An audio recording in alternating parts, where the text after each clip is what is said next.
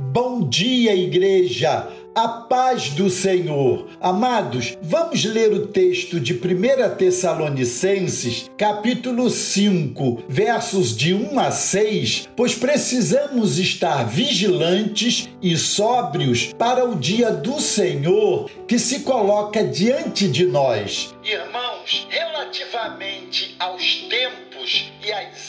épocas, não há necessidade de que eu vos escreva, pois vós mesmos estáis inteirados com precisão de que o dia do Senhor vem como ladrão de noite, quando andarem dizendo paz e segurança, eis que lhes sobrevirá repentina destruição,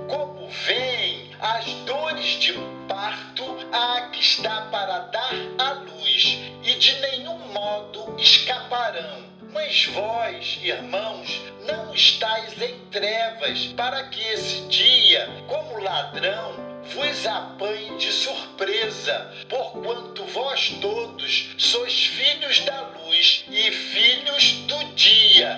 Nós não somos da noite nem das trevas. Assim, pois, não dormamos como os demais. Pelo contrário, vigiemos e sejamos sóbrios. O apóstolo Paulo segue nesse texto trazendo palavras de exortação ao povo de Deus daquela igreja. Agora, ele relembra os acontecimentos que vão anteceder o grande dia do Senhor. Essa expressão é tirada do Antigo Testamento e se refere à segunda vinda de Jesus como juiz.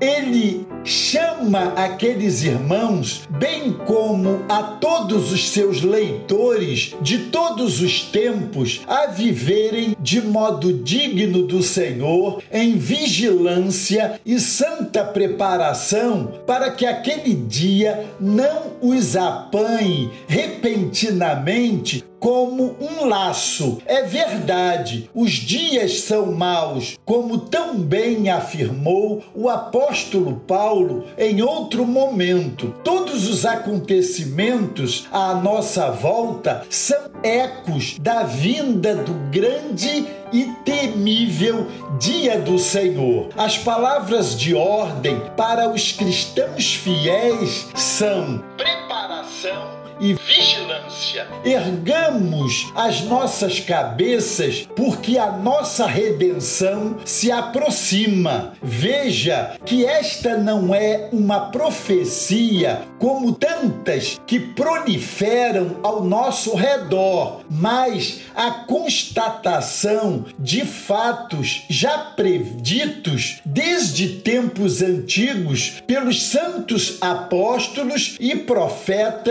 do Senhor do passado. O Senhor virá sem marcar data ou mesmo hora. Sua vinda será repentina, como o ladrão da noite, será de súbito. Por isso, a demanda por preparação e vigilância deve ser contínua. Como filhos da luz, não nos embaracemos com aquilo que as trevas tão dissimuladamente propõe: sejamos sóbrios, voltemos para a luz. Os movimentos humanistas por paz e segurança proliferam sem fruto, pois paz e segurança só são possíveis na pessoa de Cristo. Não andemos enganados. As palavras do Senhor, por meio de Paulo dão conta de que a grande destruição virá repentinamente, como sobrevém dores àquela que está para dar a luz. Revestidos da couraça da fé e do amor, ajustemos em nossas cabeças o capacete da esperança